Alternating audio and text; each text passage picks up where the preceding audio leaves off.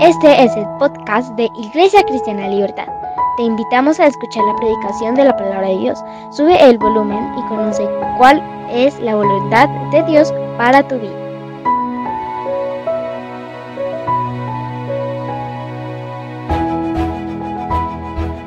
Gracias te doy por esta mañana. Gracias Señor te doy por todas las personas que están conectadas, por todas las personas que están aquí conmigo en esta reunión. Gracias te doy porque nos diste vida, salud, nos levantamos esta mañana, abrimos los ojos anhelantes, Señor, de venir a adorarte, alabarte, a bendecirte, de saludar, de ver algunos rostros eh, de nuestros hermanos como iglesia. Gracias, papá. Gracias porque nos das la provisión, porque tenemos carro, porque tenemos cómo transportarnos tenemos los medios, Señor, para venir hasta este lugar. Gracias también por quienes en su corazón se conectan eh, de manera virtual y que juiciosamente también alistan su corazón, su mente, Señor.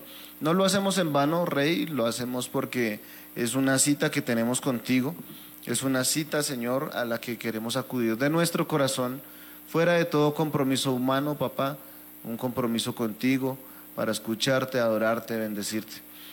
Ya la semana pasada ha pasado, Señor, y todo lo que hayamos vivido, Señor, queda atrás. Hoy venimos, Señor, a, reconectarnos contigo, a recargarnos contigo, a que nos hables, Rey, nos orientes, nos enseñes, nos formes, nos ayudes a avanzar, Señor. Espíritu de Dios, tu palabra dice que tú eres el que enseña. Yo te pido que vengas sobre este lugar, sobre esta vida, sobre esta reunión y nos hables de todo corazón, que nos, porque tu palabra sea como un martillo que quebrante, que no se nos olvide, Señor, que podamos tener una atención permanente, Señor, que nuestro cerebro esté activo en este momento, nuestros oídos abiertos, nuestro corazón dispuesto, ningún cansancio, ningún aburrimiento, ninguna otra ocupación, Señor, nos distraiga en estos 40 minutos que nos restan. Gracias, papá, te alabamos y te adoramos, Señor en el nombre de Jesús. Amén y amén. Amén. Bueno, no quería estar orando solo, pero gracias por el amén. Eh, entonces, a todos bienvenidos, gracias a todos por, por, estar conectados en esta mañana y los que estamos aquí. Eh, insisto, todo este, todo este tiempo, pues para que no se sienta mal, no hay ningún problema, coja su celular, replique el link, replique las redes sociales, replique todo lo que tenga ahí a mano no se canse de, invitar. Eh, pero sin embargo, usted sabe que yo siempre he procurado dar algunos tips éticos ¿no? en, este tema de la netiqueta. Entonces, eh, haga esas invitaciones a, grupos que usted sabe que aceptan la invitación, amigos directamente en sus estados. Eh, de WhatsApp, etcétera, en, sus redes sociales si las tiene. Si usted no usa esto todavía, pues no se canse de hacerlo de la manera tradicional, eh, invitando los días anteriores a las personas a la reunión, a que escuchen de la palabra, etcétera, etcétera. Amén. Bueno, ¿qué más les tengo que contar yo? Protocolos. Hoy tenemos cena, vamos a hacerla al final. Y entonces también para darle tiempo a las personas que están en casa, si tienen eh, eh, la forma de alistar algunos elementos para que compartan la cena con nosotros al final de la reunión. Amén. Bueno, ¿a quién le gustan las historias? Las chocoaventuras, no mentiras. ¿A quién le gustan las historias bíblicas? Sí, porque pues, sí, bueno, todas las historias... Eh, eh, contar historias es, es chévere, se necesita un, un, don, un talento, para, para que alguien se enganche, pues, eh, en las historias que uno pueda compartir o, contar. Y pues ni más faltaba que nosotros tengamos que hablar de, historias bíblicas, ¿no? Pues no vamos a hablar de otra cosa distinta a lo que está en la palabra de Dios. Yo tengo una serie de, siempre, siempre me, me, ¿cómo les dijera yo? Eh, tengo que volver a, buscar una forma eh, porque cuando leo la Biblia, siento que toca empezar desde Génesis y terminar en Apocalipsis. Y pues obviamente usted no sé si está dispuesto a que empecemos ya. bueno, entonces como no vamos a poder, porque el tiempo no nos va a dar, pues yo se lo voy a contar. Pero es necesario que eh, en su tiempo libre usted pueda leer lo que estamos estudiando. Amén. Entonces, bueno, voy a contarles de Génesis hasta Zacarías rápidamente unos eventos importantes en orden cronológico, no quiero extenderme demasiado, en referencia al pueblo de Israel. Es más, simplemente no se lo voy a contar, se lo voy a recordar, porque yo sé que usted ya lo ha escuchado cientos de veces en la iglesia y en predicaciones, etc. En esencia, Dios crea el mundo, crea a Nieva, eh, les da una misión, luego viene todo este tema hasta cuando Abraham tiene la promesa, crea eh, o, inicia el pueblo de Israel, usted ya sabe que van a Egipto, vuelven, lo sacan a la tierra prometida, ¿cierto? Hasta ahí vamos bien, ¿todos han escuchado eso? Sí.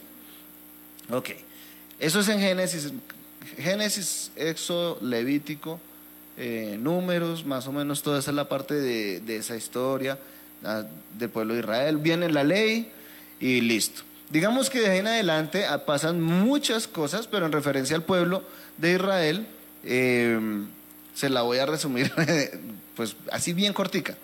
Israel luego es cautivo y luego es liberado. Entonces ya pasamos de, de José Jueces hasta Zacarías. Pero pasan demasiadas cosas que son interesantes de leer. Luego viene ya Jesucristo, Nuevo Testamento, Israel eh, es una ciudad simplemente, todo cambia y está pues esta nueva era del año 2000 y listo, les conté ya toda la Biblia. Resulta que de todos estos acontecimientos hay un, hay un momento especial, eh, digo especial porque es lo que vamos a leer el día de hoy, que es el libro de Ageo. Y este libro está escrito 500 años, más o menos, 530, 550 años antes de Cristo. Amén.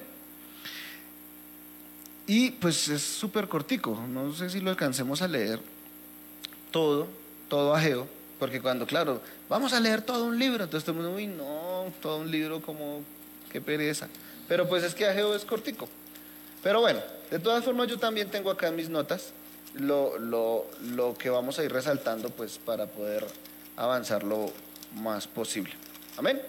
Entonces, ¿quién era, quién era o, qué fue lo que sucede con Ageo? Ageo le es encomendado ese, la escritura de ese libro por, obviamente, cuestiones divinas y que si lo encuentro sería más chévere todavía. Cuando uno estudia, cuando uno estudia eh, cómo enseñar predicaciones, le dicen que llegue con, la, con el cosito acá separado, ¿no? Entonces, ¿cuántos saben que yo estoy aprendiendo a predicar? Bueno, entonces les sigo contando. Ageo escribe este libro concentrado en dos temáticas fundamentales. Y mientras yo le cuento las temáticas fundamentales de Ageo, quiero hacer un contexto para que usted pueda entender o relacionar la palabra de Dios con, con su propia vida, con, con nuestra vida. Amén. ¿Vamos bien? Entonces, bueno, ya los voy aterrizando poco a poco, poco a poco poco y llegamos al libro de Ageo.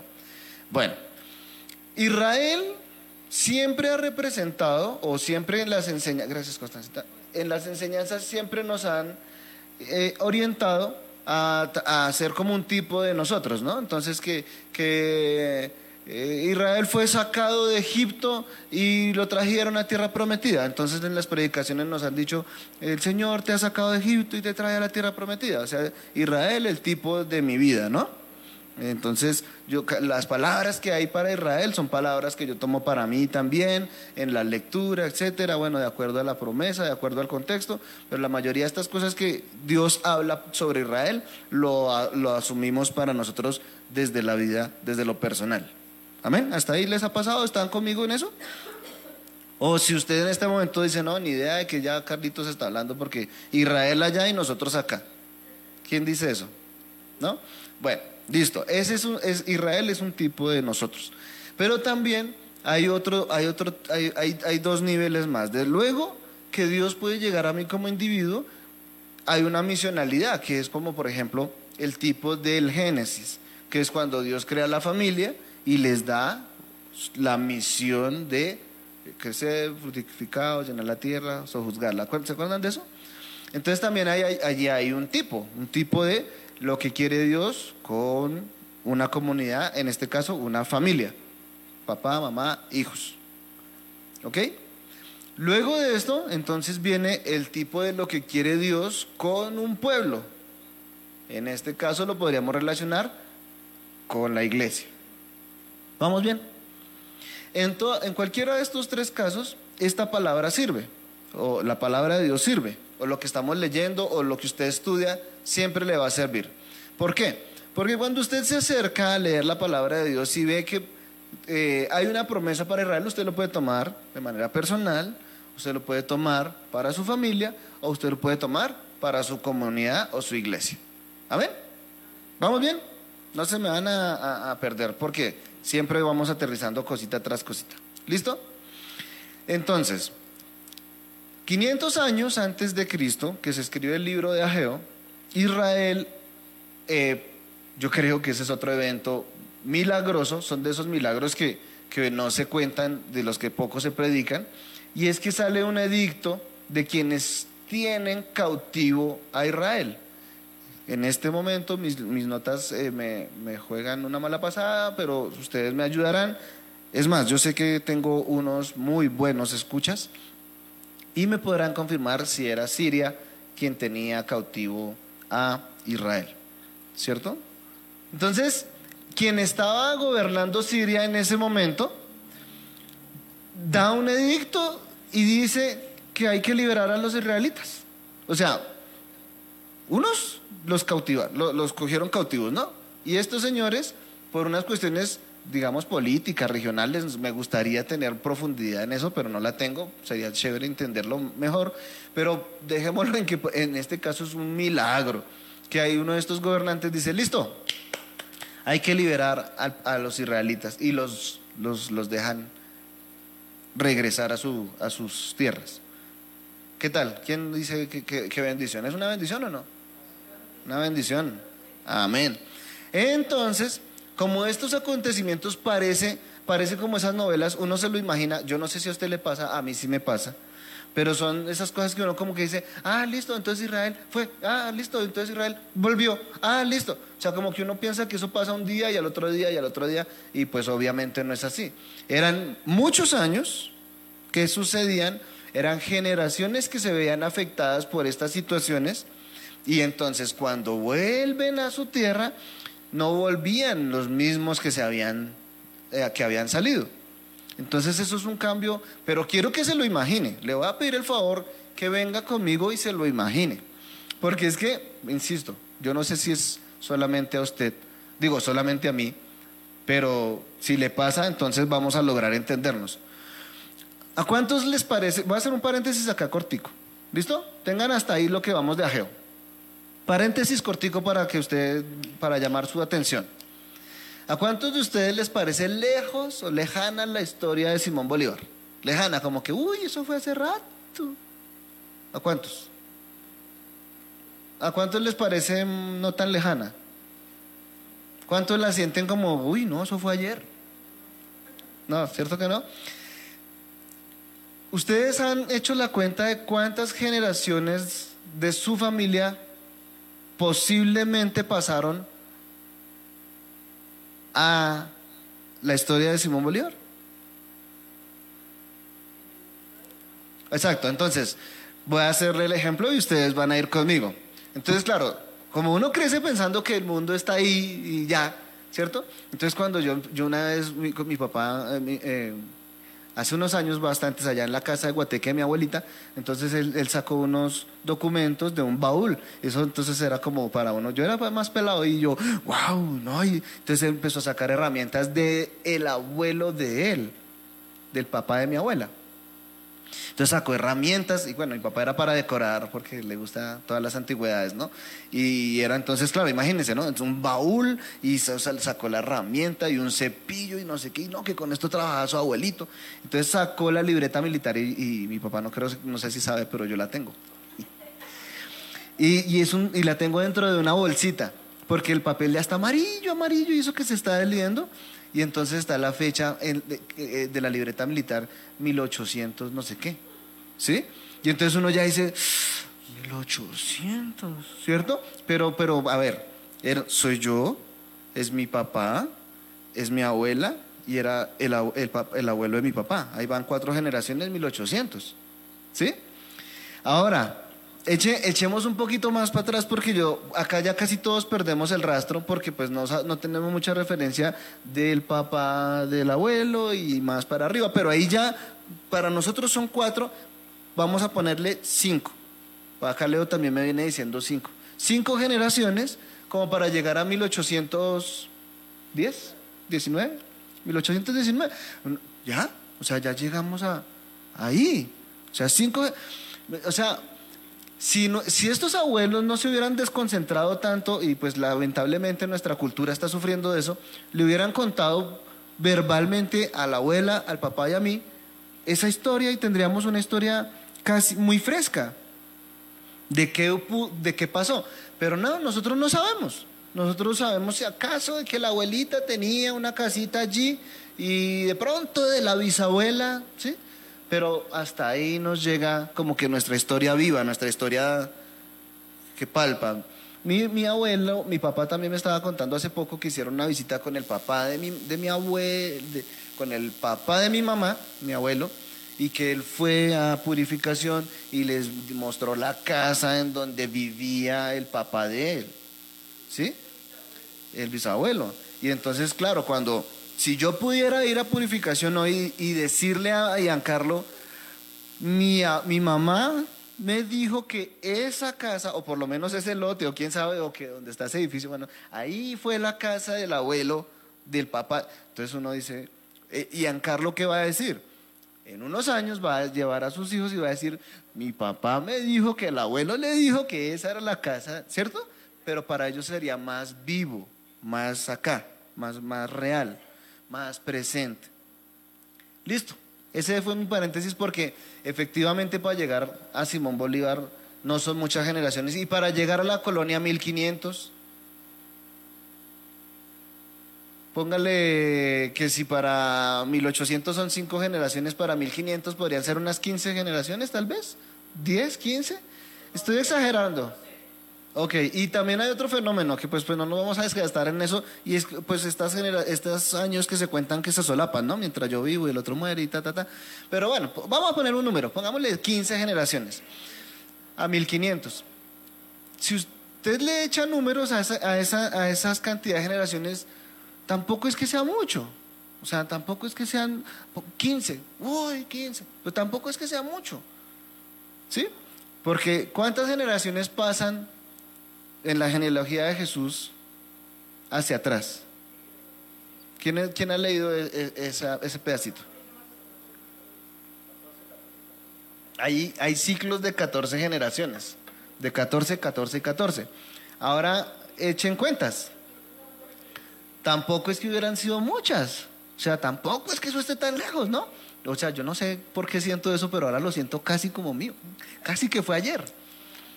Abraham, yo, mejor dicho, la foto, la foto de Abraham la tenemos en la sala. Sería espectacular. Ahora, este, cierro el paréntesis de la siguiente manera. Miren el fenómeno que nos sucede a nosotros en donde nosotros no nos acordamos de, de cuatro generaciones por nuestra forma cultural, o sea, nosotros no alimentamos eso, pero como si la nación de Israel, por medio de, la tradición oral y de las escrituras, perpetuaron estos eventos.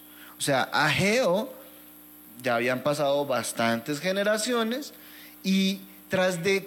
Ahora, ay, perdón, es que no, quiero cerrar el paréntesis, pero es que me llegan más, más acontecimientos a mi cabeza. Una cosa es que nosotros también hayamos vivido cuatro o cinco generaciones todos en Bogotá, Carachas, y entonces es muy fácil contar qué pasó allí, qué pasó allí, qué pasó allí. O en Colombia, porque pues en, el Huila, en el Tolima, en el eje cafetero. Pero Israel lo, o sea, lo sacan de su territorio y, y básicamente hasta de lengua cambiaron. O sea, prácticamente desaparecieron, entre comillas. Cuando vienen otra vez a, su, a, su, a, a, la restauración, a su tierra y a todo este tema, ellos empiezan a reconstruir todo. Y entonces ustedes ya han escuchado que encuentran los libros y no sé qué, y que no sabían y que traen un traductor. ¿Se acuerdan de todo eso? Bueno, los que no lo saben, los animo a seguir asistiendo, les seguiremos contando más historias, porque son historias asombrosas. ¿Se acuerda que había una, una serie de televisión que llamaba Historias Asombrosas? Realmente es asombroso cómo Dios se encarga de recoger a su pueblo y viene y llega a Geo, cierro el paréntesis, me extendí mucho, por, me perdonan por favor. Llega a Geo y les dice en resumen lo siguiente, y creo que acá ya se me va a acabar la predicación. Llegan los israelitas a, sus nuevos territorios, a los territorios que ellos ya tenían, y enfrentan dos problemas en los que Ageo tiene que llamar la atención. El primero es que tenían que reconstruir el templo. Es una tarea del pueblo completa, es una tarea de la iglesia, es una tarea de su casa, es una tarea de usted como persona. ¿Ok? ¿Qué tenían que hacer? El segundo chicharroncito que tiene que llamar la atención a Geo es que las personas en ese momento dieron prioridad a la construcción de sus propias casas.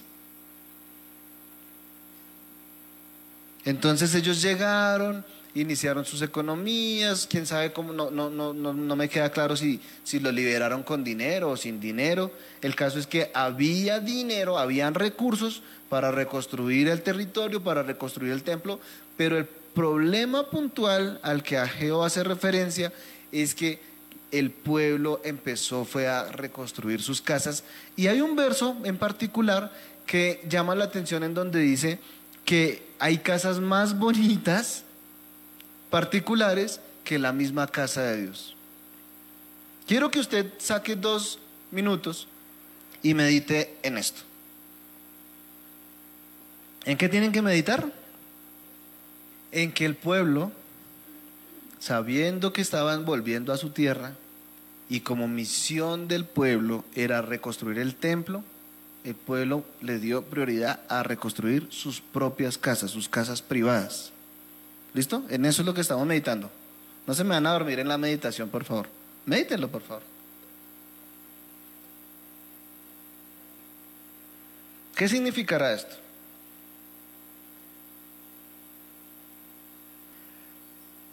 Vamos nuevamente a hilar en lo que estábamos hablando inicialmente. La palabra de Dios me sirve como persona. Si usted es la primera vez que escucha esta predicación o si en video, lo que sea, Usted está viviendo una situación, si nunca ha escuchado del Evangelio, en donde Dios lo está trayendo a su presencia para que usted empiece a, restaurar la presencia de Dios en su vida. ¿Sí? Y generalmente las personas que conocen de Cristo, tienen, que están conociendo de Cristo, están iniciando el camino en Cristo, empiezan a tener estos dilemas.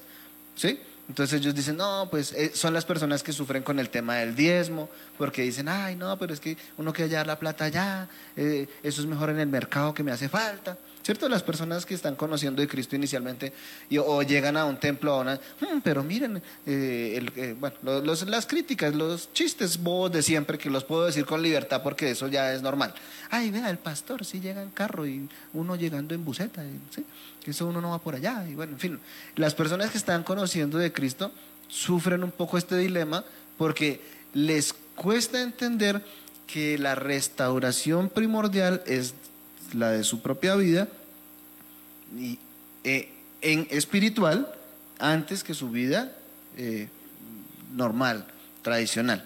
Y estos dilemas se dan pues porque a veces una persona en conversa dice, ah, bueno, me ofrecieron un trabajo, pero justo es un domingo, por poner un ejemplo. ¿sí? Y entonces el domingo es el único día que va a reunión, es por poner un ejemplo. Esta persona no puede discernir muy bien y dice, no, primero el trabajo y se va a trabajar. Es un ejemplo, no se me vayan a, ay, que es que el domingo y que nosotros no somos adventistas del séptimo. No, es un ejemplo. En donde algunas personas con más tiempo en el, en el Evangelio, sí podemos decir, oye, no, qué pena, el domingo yo tengo una reunión y para mí es sagrada. ¿Sí? Personas que llevamos en el Evangelio mucho tiempo, no tenemos ningún problema con esto. Personas que están llegando al Evangelio, uy, el domingo hay un paseíto, uy, no, primero el paseíto. después vamos a la iglesia, ¿cierto? Entonces, es la primera reflexión que podemos sacar, que les estoy diciendo que mediten, porque Dios nos llama a restaurar el templo, pero damos prioridad a nuestras propias casas. En la familia, Dios llama a la familia y le dice a la familia, bueno, ustedes vamos a restaurar el templo, esta, esta, esta unidad familiar, eh, recordando algunas cositas que ya vamos a ver. Sin embargo, a veces papá, mamá o hijos perdemos la visión y empezamos a, darle prioridad a nuestras propias casas. Es donde es más importante eh, la universidad del muchacho que, o la muchacha que la propia reunión o que una actividad de iglesia, etcétera, etcétera. Puedo colocar muchos ejemplos porque yo sé que usted ya me entendió, ¿cierto que ya me entendió? Ahora a la iglesia. Entonces ahora sí le hablo a la Iglesia Cristiana Libertad, yo me siento feliz y complacido de quienes me están escuchando virtualmente, presencialmente, por lo mismo. Dios ya nos ha llevado, o sea, nosotros ya pasamos, esa, esa, la historia de salir de Egipto, eso ya lo pasamos, y ya pasamos todo esto de que volvimos a la cautividad, y ya el Señor volvió y nos trajo a la tierra que nos había prometido. Pero entonces, en nuestro diario caminar y en nuestro diario vivir, a pesar de que seguimos viniendo a la iglesia y todo, empezamos con este dilema de que es más importante, ta, ta, ta, ta, y entonces también empezamos a construir más nuestras propias casas. Ahora yo no estoy hablando figurativamente o puntualmente en que su casa está muy bonita y la... No, no, no, yo no estoy hablando de que si usted tiene mármol en el piso, eso es otro tema. Estoy hablando de un tema espiritual, espiritual. Aunque no puede perder usted de vista que en lo terrenal, en lo material, se evidencia claramente lo espiritual, ¿cierto? Y es allí en donde voy a hacer otro paréntesis. No, yo, pues, yo no me puedo ponerme a decir, no, es que a mí no me gusta, yo no soy tan ostentoso y hay cuatro cadenas de, oro. O sea, a ver, ¿sí? No, es que a mí eso, eso a mí no me gusta tanto el consumismo. Y entonces Nike, Adidas y, y reloj. por Dios, o sea, obviamente si yo tengo una vida espiritual eh, em, clara, pues mi forma material lo manifiesta, ¿sí? Eso es evidente.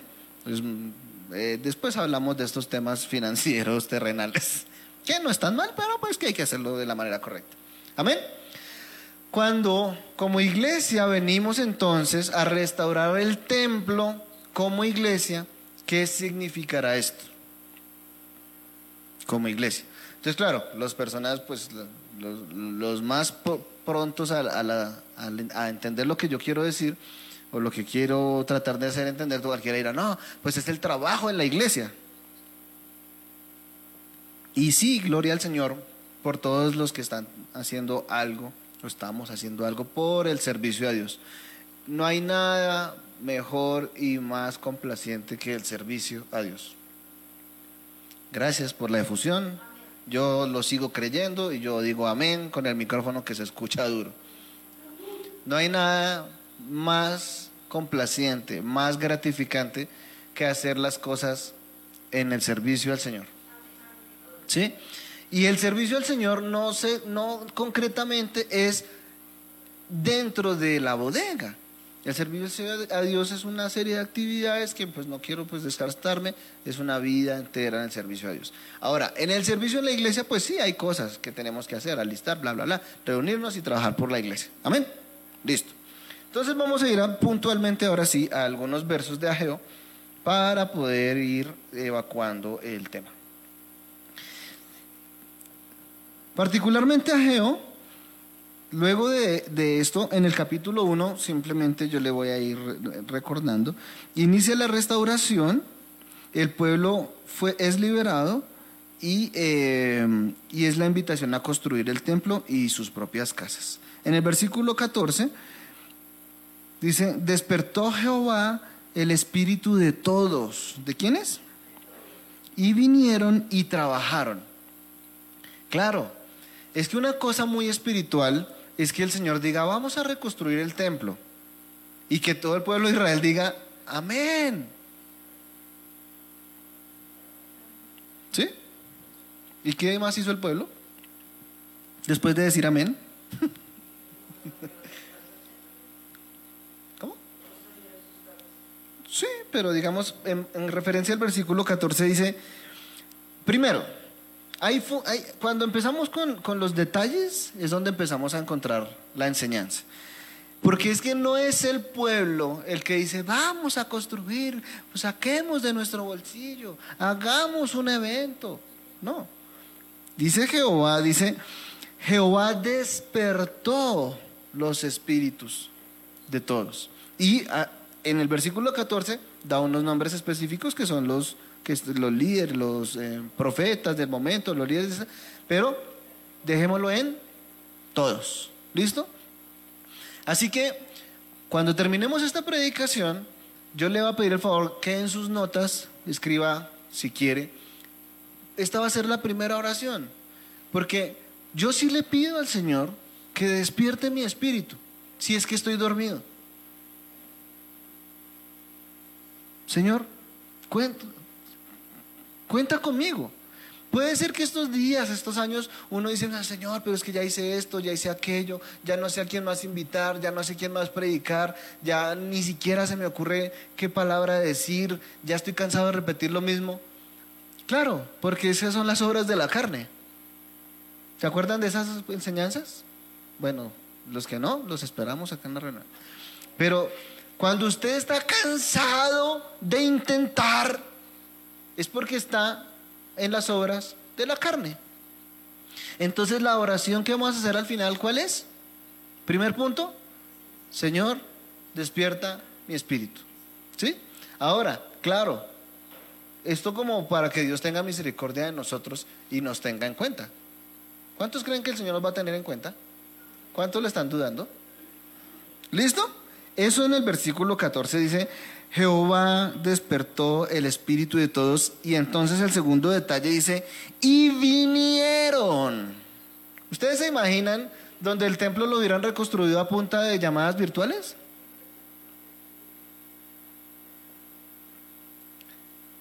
O sea, Israel hubiera conocido Google Meet, el templo no lo habían hecho. Pero bueno, esto era un chascarrillo. Continuemos. Porque aparte de que hayan venido, ¿Qué hicieron? Trabajaron. Y es que, a ver, hagamos un ejemplo, un símil, solamente por hacer aquella ilustración en la que su cerebro pone atención. Y es que si vamos a construir una casa, tenemos la plata, fuimos y compramos los materiales, tenemos el lote y ponemos todo encima del terreno y nos vamos y queremos venir dentro de ocho días a dormir en la habitación, pues creo que no se puede. Va a encontrar los ladrillos puestos y el cemento dañado porque se mojó. ¿Qué toca hacer? Trabajar. Ahí sí como dijo alguien por allí y... No, mentira, no voy a decir por trabajar, trabajar. La cuestión es que, claro, uno no puede estar diciendo, ay, no, pero ¿qué será? Es que yo he trabajado y trabajado porque, claro, cuando yo trabajo y trabajo y me canso, estoy en las obras de la carne. Entonces, y leemos este verso. ¿El Señor despertó la carne? Ok, el Señor despertó el espíritu para venir y trabajar. ¿Ok? Y si me canso es porque me salí del espíritu. ¿Ok? Entonces, claro, tranquilos. Dijo por ahí otro, tranquilos. ¿Sí? Usted simplemente despabila, mueve su cabecita y dice, ok, ok. Si me estoy cansando en lo físico es porque salí el Espíritu y esto no es para juicio, es simplemente porque damos gloria al Señor que, Señor, gracias porque se me estaba olvidando y vuelvo al Espíritu. Amén. Pero al volver al Espíritu, ¿qué hago? Trabajar en el Espíritu. Y como les digo, como les digo, trabajar en el Espíritu trae por consecuencia algo visible. Eso es inevitable. Yo no puedo decir que soy el que más oro y el más cristiano y que casi levito encerrado y eso que no se note afuera. Eso no tiene sentido. ¿Cierto? Hablando como nación, hablando como iglesia, yo tengo que trabajar. ¿Cómo trabajo? Pues haciendo lo que el Señor me encomendó. ¿Qué me encomendó? Dar una buena nueva. ¿Sí me hago entender? Claro, Ay, ¿qué será que no crece? Que no, que bla, bla, bla, bla. Esas son, son preguntas que un, una persona que come no vianda, no leche, no, no leche sino vianda, no debería estar atormentado con, ay, ¿qué será? Porque la tiene clara, está trabajando, está en el espíritu. ¿Ustedes se imaginan donde Abraham se hubiera cansado de, de, esperar la promesa?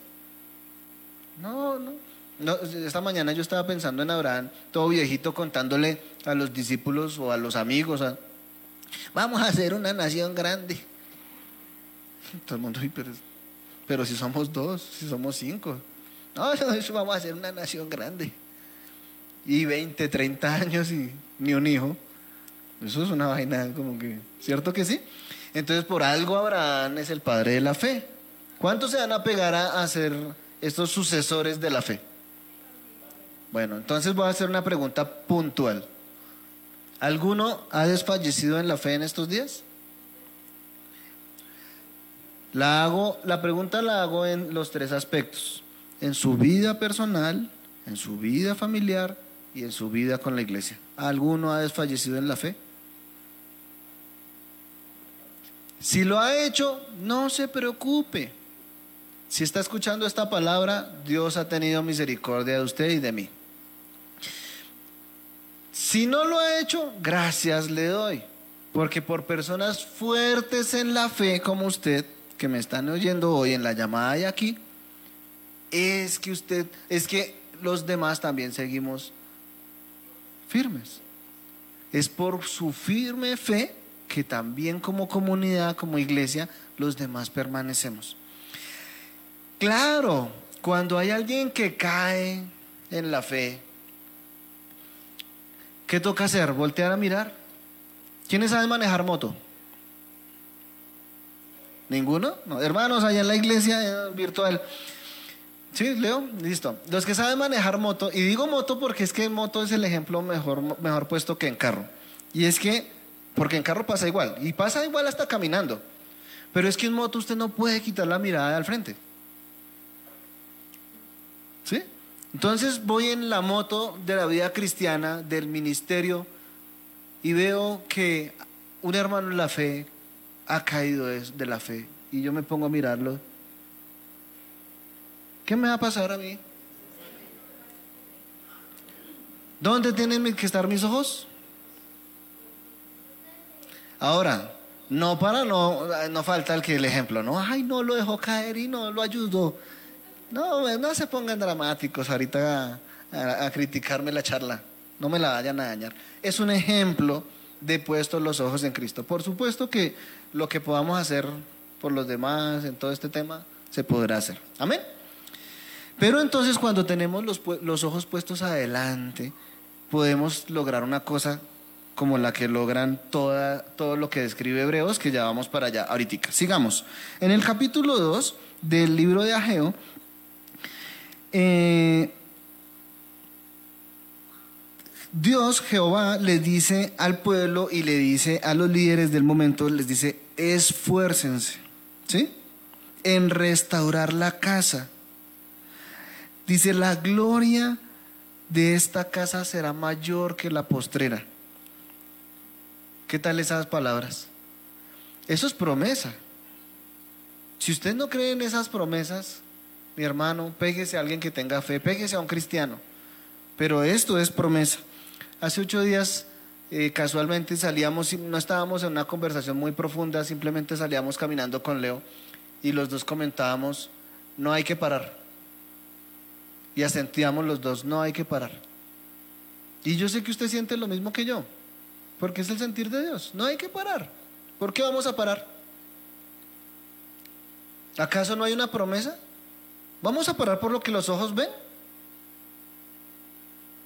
No, no podemos parar por eso. Ay, no, es que los, mis ojos ven gripa y entonces yo ya no quiero. Si fuera por lo que los ojos ven, ¿usted se imagina la iglesia derrotada en épocas de COVID? ¿Que porque COVID? No hay que parar.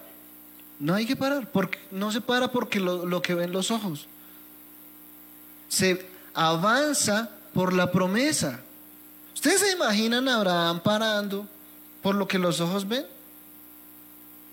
No había sido el padre de la fe, había sido el padre de la... Solo la... ¿Me hago entender? Entonces acá hay una iglesia que entiende lo que estamos hablando. Amén. Bueno, si, los que me están escuchando lo están entendiendo, también coloquen ahí amén en el chat. Dice, esfuércense. Es el resumen del capítulo 2 porque la gloria postrera será mayor que la primera. Y esto es una promesa. En el versículo 8 hay, una cosa maravillosa. Porque miren lo que sucede. Acuérdense lo que les vengo contando. Las personas estaban construyendo las casas privadas y se veían más bonitas, eran más prósperas las casas privadas que la casa de Dios. Y lo que les dice Jehová, Dios, en el versículo 8, les dice, mía es la plata y mío es el oro. O sea, no les está diciendo tráigame lo que usted tiene en la casa, le está diciendo es que todo eso es mío también. Es un tema de prioridades. No es un tema de qué tengo ni cuánto tengo, ni si lo llevo todo. No, ah, voy a vender la casa mía y la voy a traer a la iglesia. Su plata aquí perdón, escúchenme con sabiduría, no se me vayan a desviar, pero su plata aquí no sirve para nada, igual que la mía. O sea, nuestro dinero no sirve para nada, porque es de Dios. O sea, el valor de la iglesia, el valor de la comunidad está en el Evangelio, en que seamos otras personas en la predicación. No, es que para yo, yo voy a poner un... Es que eso, la iglesia no está llena, eso debe ser porque le faltan 10 mitos de 10, 10 milloncitos. ¿Será por eso? ¿Será que si reunimos acá, mis hermanos, entre todos unos 40 millones, dentro de 8 días está llena la iglesia? No es plata, no es por plata. La iglesia no sale adelante por el dinero es por las prioridades de nuestro corazón. Mi hermano le voy a dar un sablazo de esos de frente, así tipo pastor Carlos Alfonso, eh, el pastor. ¿Listo? Y es que si usted es de los que todavía tiene esa lucha, si sacar el diezmo, eso no es. Usted es un hermano que lo amamos en Cristo Jesús, venga, bienvenido, todo el amor de Cristo, pero lo voy a poner en el contexto de su vida espiritual usted aún es un bebé. ¿Por qué? Porque el bebé quiere todo para él. ¿Es claro?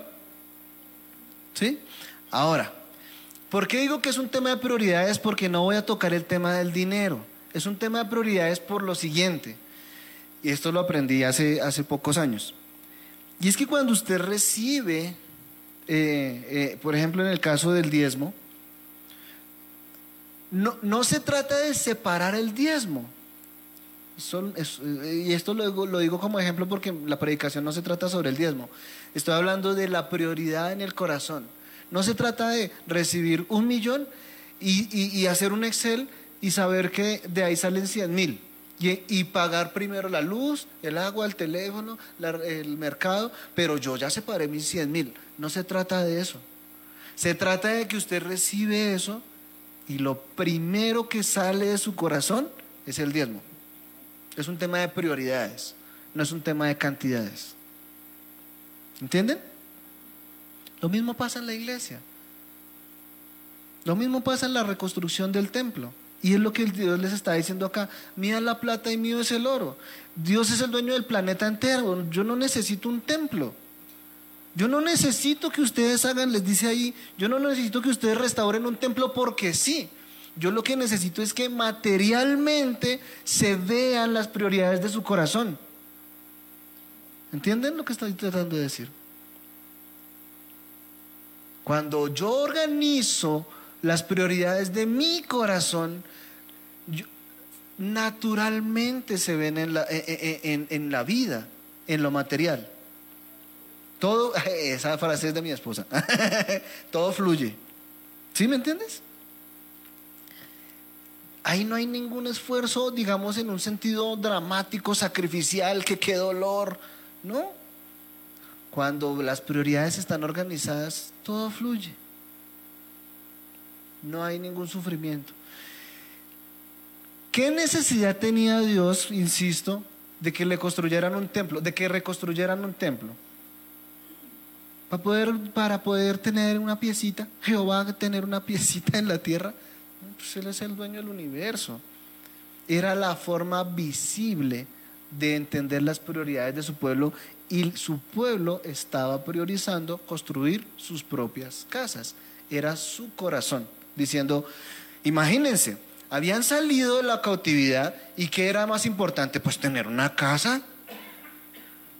El Señor les estaba mandando un mensajito, sí, vas a tener tu casa, pero a ver, la prioridad soy yo. Amén. Eso es lo que significa el versículo 8 cuando dice mío es la plata y mío es el oro. O sea, no es para que me lo traigan acá. Es para que organice las prioridades de su corazón. Amén. Y esto es palabra, palabra refrescante para, para el ministerio, para uno como, como, como, como líder activo de la iglesia, como miembro activo, para todos los que me están escuchando. En donde vuelvo, insisto, no, es que ya me cansé, no, es que, no, no, pues sí, pues si se cansó, pues pare. Pídale al Señor que le despierte el espíritu y empiece a colocar las prioridades en orden. Cuando usted tiene las prioridades en orden, asistir a la iglesia no es problema. Hacer su devocional no es problema. Conectarse a la oración no es problema. Eh, porque, porque usted organiza sus prioridades. Pero cuando usted está luchando entre el trabajo y la, la, conexión de la oración, voy a hacer un paréntesis, bueno, me, no, me llené de paréntesis y me alargo mucho y ya toca ir empezando. Pero le estoy tratando de enseñar eso a Sarita. Porque ella está viviendo en este momento esa situación, en donde en este momento Sarita está tocando, en, la contrataron ah, y, es un evento, entonces en este momento ella está tocando porque le pagan, fue por trabajo, ¿sí? Y cuando, no, papá, que el domingo, ¿qué tal? Pues yo, pues, decídelo tú. Entonces, ¿qué decide, una, ¿qué decide un bebé? Y se fue. Yo es que te vaya muy bien, Dios te bendiga, ta, ta, ta, ¿cierto? Ya se lo dije hace unos días y se lo tendré que ir recordando. Acuérdate de las prioridades. Porque ¿qué le va a pasar? Una cosa que está escrita 400 años antes de Cristo. Puede ser que el dinero le empiece a llegar y le empiece a llegar y le empiece a llegar. ¿De qué le va a servir el dinero? Ahora lo necesitamos, bla, bla, bla, sí, Señor, porque con eso ella se va a pagar los transportes. Qué bendición, gloria al Señor, una carga menos. Pero no se trata de la plata, se trata de las prioridades en el corazón. Amén. Entonces, avancemos. Porque creo que el punto ya quedó bastante claro y repetí, repetí, repetí. Versículo 11 pasa algo maravilloso. Y es que recuerdan la ley. Y es que quiero poner otro ejemplo. ¿Qué pasa en el versículo 11? Ageo les empieza a decir, una serie de cositas que están anotadas en la ley de Dios.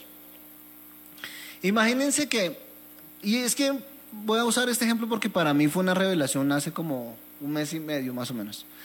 Resulta que acá al, lugar está prohibido el ingreso de bicicletas. ¿Sí? Porque pues ahorita como estamos haciendo unas actividades locales, viene mucha gente local y la gente se transporta en bicicleta. Entonces, ya pasó un día y eso parecía un deshuesadero de bicicletas, lleno de bicicletas allá toda la entrada. Entonces dijimos, no, pues lo lamentamos mucho, nos encantaría, nos, nos, gustaría tener un lugar para guardar, pero no lo tenemos, así que pues se prohibió el ingreso de bicicletas. Y eso ya quedó como una norma, se prohibió el ingreso de bicicletas. Por supuesto, se prohibió el ingreso de motos, menos la, la mía. Entonces, pues, pues para el garaje. Cuando hay cosas así tan, de mucho movimiento, yo saco la moto, etc. El caso es que la norma es esa la ley es, se prohíbe el ingreso de bicicletas, ¿cierto? Un día vino una amiga de Angélica y entonces, ay, que si podemos entrar la bicicleta de ella. Yo le dije, pero a ver, la norma, la ley dice que no se prohíbe, que se prohíbe el ingreso de bicicletas, ¿sí? Entonces Angélica, ah, se fue lejos. No, que no puedes ingresar la bicicleta, ¿sí? Esa es la Ahora yo, yo de una vez vine y dije, pero, pero es que es la amiga, es la amiga, debería ser por, por gracia, digámosle a la amiga. Ah, bueno, a la amiga sí, ¿cierto? Claro, ahí está la ley y está la gracia. Pero entonces, ¿qué sucede? Para entender la gracia hay que entender la ley. Y la gracia no, no abole la ley. Porque ¿qué sucede? Si yo paso por encima de la ley, entonces lo que hago es un daño a los demás. Porque los demás empiezan a decir, ay, porque ella sí, los demás no. ¿Cierto? Entonces se deslegitima la norma, la ley. Claro, eso es solamente para la rosca, eso es solamente para el que le conviene, eso es solamente para fulano, ¿cierto? Entonces, concretamente, la ley así hubiese la, oportunidad de ser, de, darle por gracia a un amigo familiar la oportunidad de guardar su bicicleta, no se puede pasar por encima de la ley para no deslegitimarla en sí misma. No sé si de pronto el ejemplo le sirvió para entenderme lo que quiero decir. Yo podría, por gracia, por gracia, decir, ah, bueno, sí, a ella, dígale que entre, ¿cierto? pero automáticamente deslegitimaría la norma. Lo traigo a la palabra de Dios, porque es un error de los cristianos eh, que empezamos a estudiar la gracia y a entenderla. Poco a poco nos vamos dando cuenta que todo se nos va volviendo gracia, ¿no? Y el pastor ha venido y él nos recuerda que, pues, que el Señor también es fuego consumidor, dice, dice el pastor, el Señor es fuego consumidor. Claro, y uno dice, no, pero es que eso es el Antiguo Testamento. Claro, la, ley el mismo Cristo viene y dice que en, su gracia Él viene y nos recibe, pero Él no abolió. ¿Sí? Claro, porque por gracia, entonces el Señor hubiera dicho, bueno, listo, como por gracia somos salvos, a partir de hoy pues matar es lícito. Entonces como por gracia, mato a todo el mundo y, ay, gracias Señor, aleluya. No se puede. Entonces la gracia de Dios se debe seguir trabajando para poderla entender de la manera correcta porque el hecho de que haya entrado, haya entrado la gracia al, planeta Tierra no quiere decir que hayamos cambiado de Dios. Amén. O sea, Dios sigue siendo el mismo. Entonces, eh, él dice, esfuérzate, en el versículo 11 dice, recuerden, le recuerda unas cositas de la ley, y en el versículo 15 dice, antes de poner estas cosas, o sea, llegamos a un punto de la charla en donde creo que ustedes han entendido, espero, espero, lo que yo, lo que, lo que viene desglosando la palabra. Amén. Tres puntos fundamentales. Despertar en el espíritu, trabajar en el espíritu, amén. Trabajar para restaurar la iglesia, su casa, su vida. Entender que no es por dinero, sino por, por, por prioridad en el corazón. Pero el Señor le dice, ahora que usted entendió esto, ahora que usted entendió esto, antes de poner estas cosas en práctica, medítelas en su corazón. Eso más o menos lo van a encontrar por alrededor de los versículos 15. ¿Sí? ¿Qué quiere decir esto? Que si eso no lo paso por el entendimiento, pues yo salgo muy contento hoy de esta charla pero dentro de ocho días voy a estar otra vez cansado porque fulanito, menganito, no asistió a mi invitación y se me olvida todo. Entonces Dios lo invita a meditar en el corazón. Y lo más tremendo de eso es que en el versículo, eh, eh, Jehová, Dios, lo dice tres veces. Él pide tres veces. Si usted está leyendo conmigo a Jehová, se va a dar cuenta que dice tres veces medite, medite, medite. Medite en su corazón. Medite en su corazón. ¿Sí? Esta meditar en su corazón también representa orar. Es pasarlo por el entendimiento. ¿Sí? Es por, qué? Porque Jesucristo nos lo dijo. Los afanes de este siglo hacen que nosotros lo olvidemos muy rápidamente. Mañana volvemos al trabajo. Ah, no, mañana es festivo, ¿no? Bueno, usted ahorita se va, los que están conectados ahorita van y se meten en la piscina. Y en menos de lo que esté el sancocho por la tarde, ya se le olvidó esto. Si usted no lo pasa por la meditación, hay que meditar en esto cuántas veces? Al menos tres, como dice Ageo.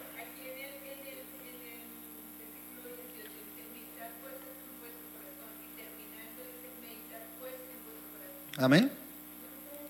¿Qué quiere decir eso? Hay que usar la cabecita. La palabra de Dios es para meditar, para pensar, para indagar, para conocer más y más de Dios. Amén. Avancemos al versículo 19, porque en el versículo 19 dice, desde este día te bendeciré.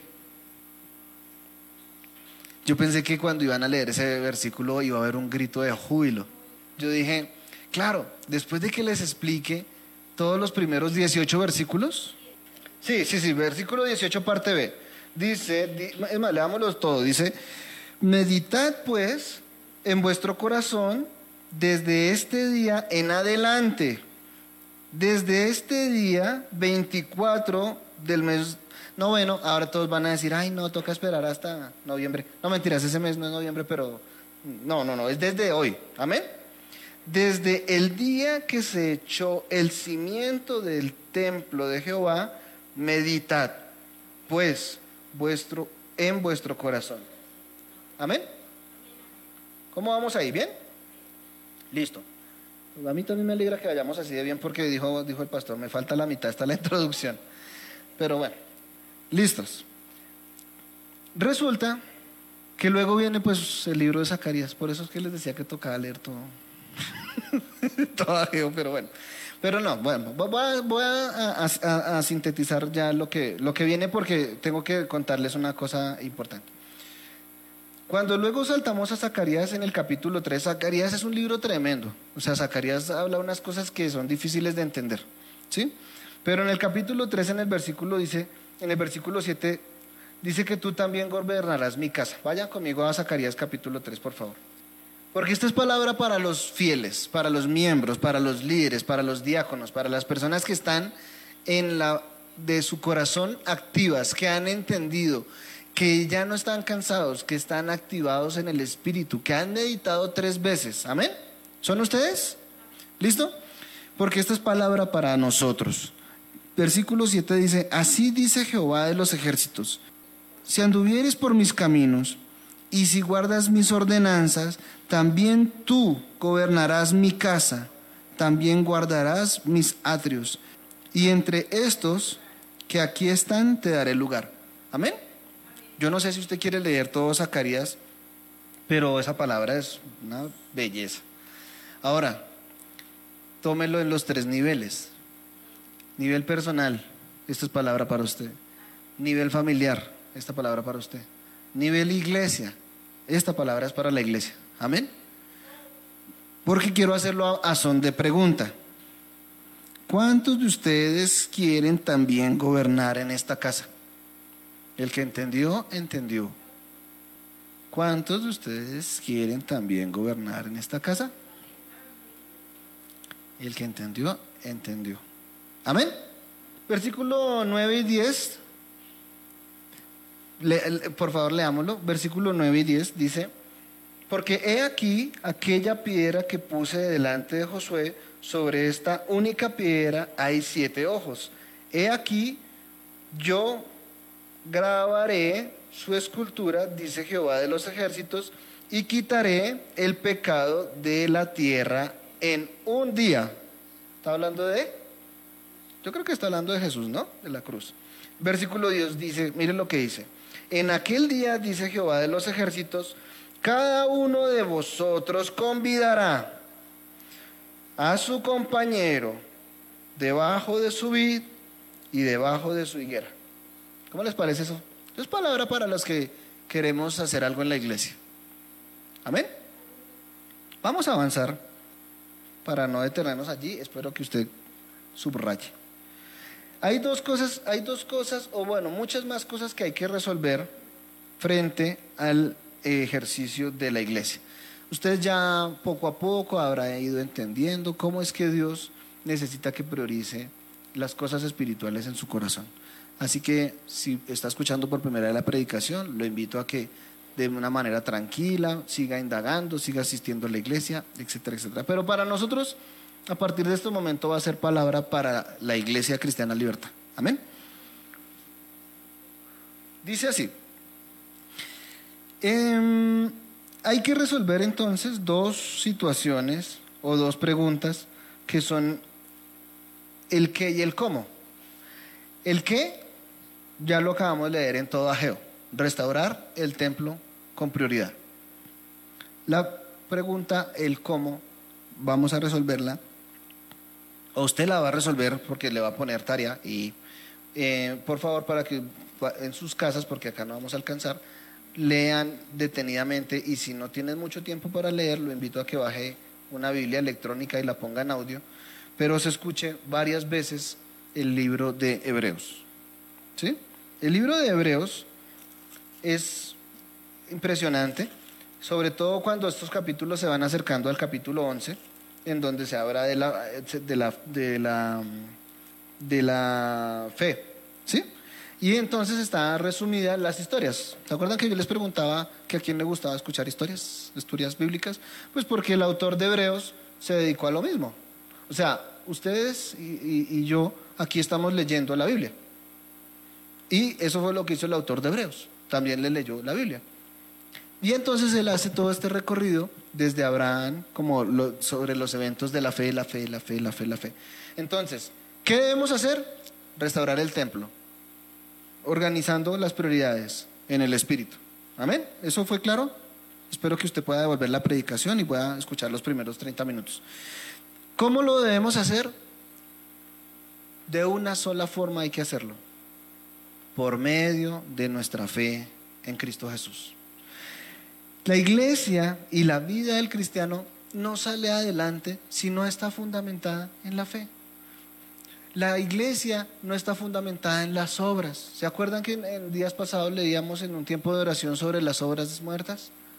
No está basada en el arrepentimiento, ni en hacer encuentros, ni en sacar demonios, porque eso son obras muertas. Son cosas, son doctrina correcta, pero que no sirven para el crecimiento de la iglesia porque solamente mueven sensaciones. Son personas que vienen, reciben una cosa ahí y al otro día no están. Y de eso no se trata la iglesia, de eso no se trata la restauración del templo. La restauración del templo se, trata de ser firmes en la fe. ¿Se acuerdan lo que les comentaba ahorita? Que gracias a su fe firme, los otros hermanos seguimos firmes. ¿Cuántas veces ustedes me han ministrado liberación a mí?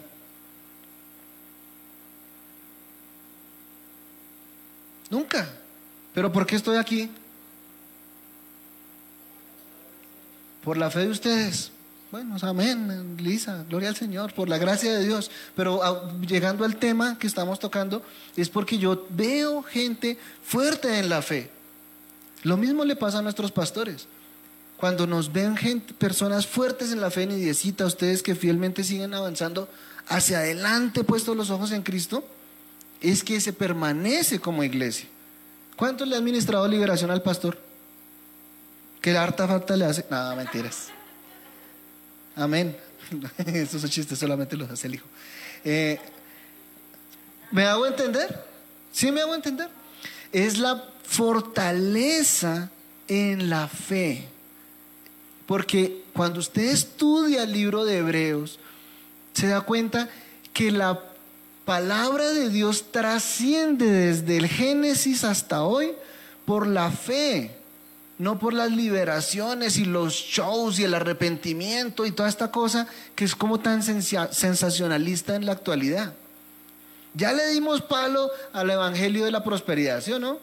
Ya también sabemos que los eh, eh, ahora somos los hazme reír en redes sociales. ¿Ustedes saben por qué los muchachos no quieren ir a las iglesias cristianas hoy?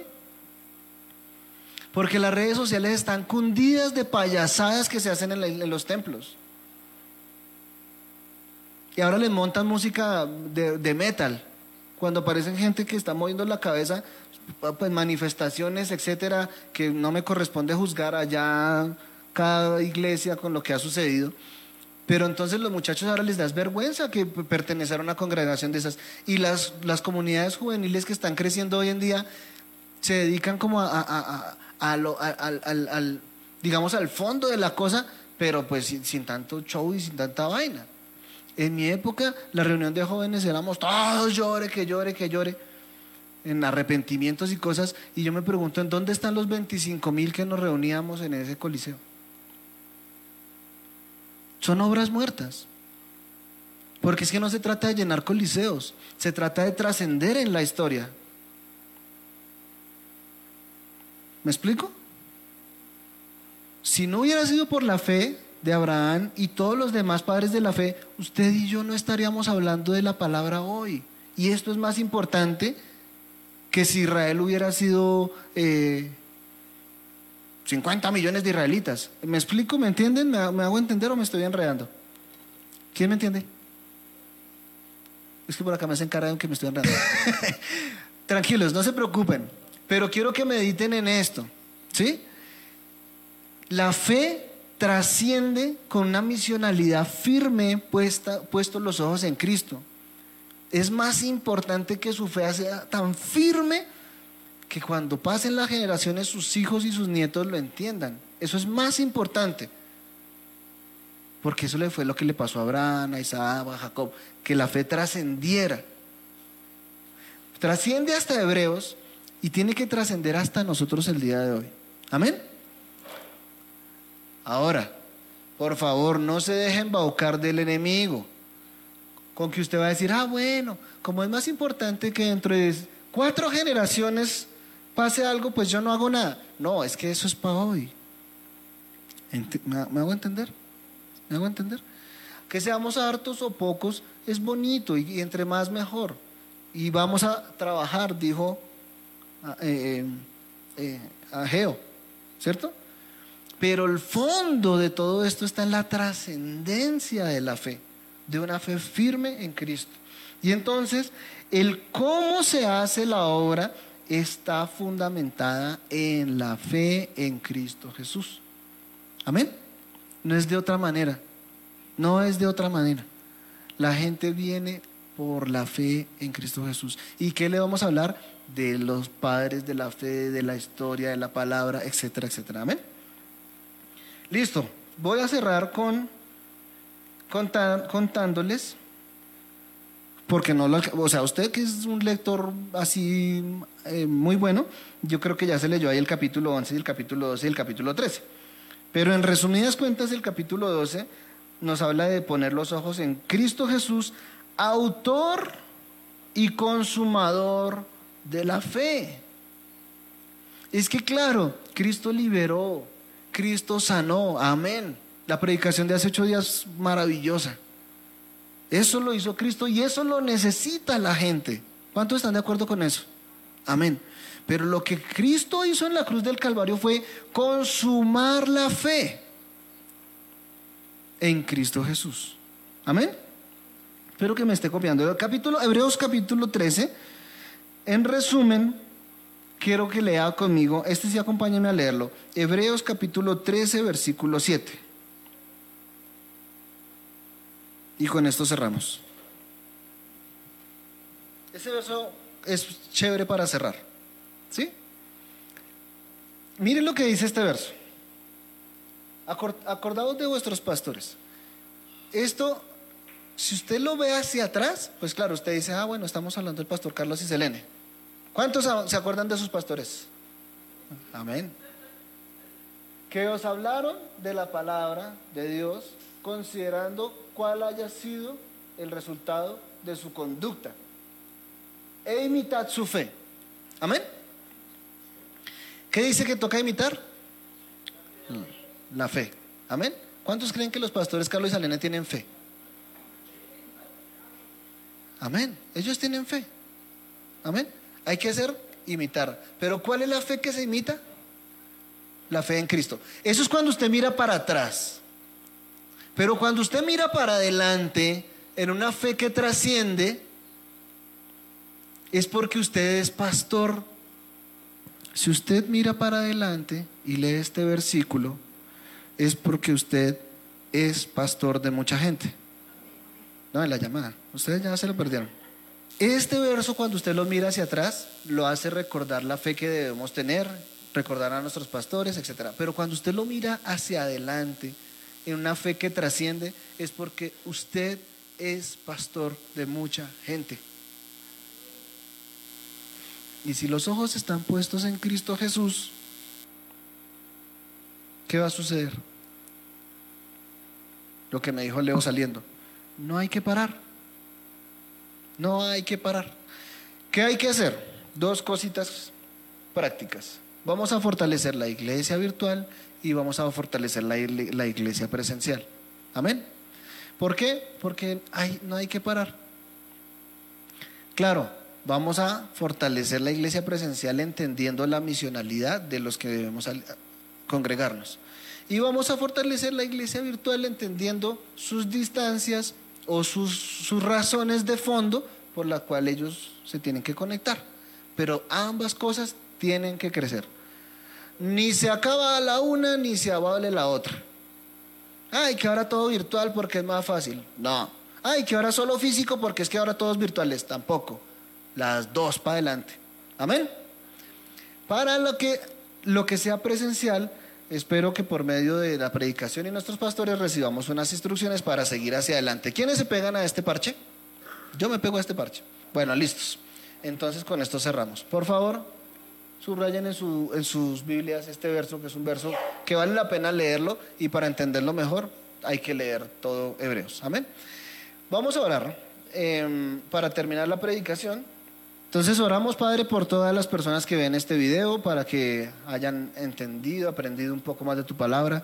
Y si queda alguna duda, Señor, que ellos puedan acercarse a la iglesia, a pastores Carlos y Selene, a los diáconos y poder preguntar, indagar. Padre, que este video eh, como iglesia lo podamos replicar a más y más personas que no conocen de tu palabra y que necesitan de la salvación tuya, que necesitan de sanidades, eh, soluciones económicas, financieras, familiares, papá. Los bendecimos a todos ellos porque cuando conozcan de Cristo jamás volverán a ser igual en el nombre de Jesús. Amén. Despedimos esta, la grabación.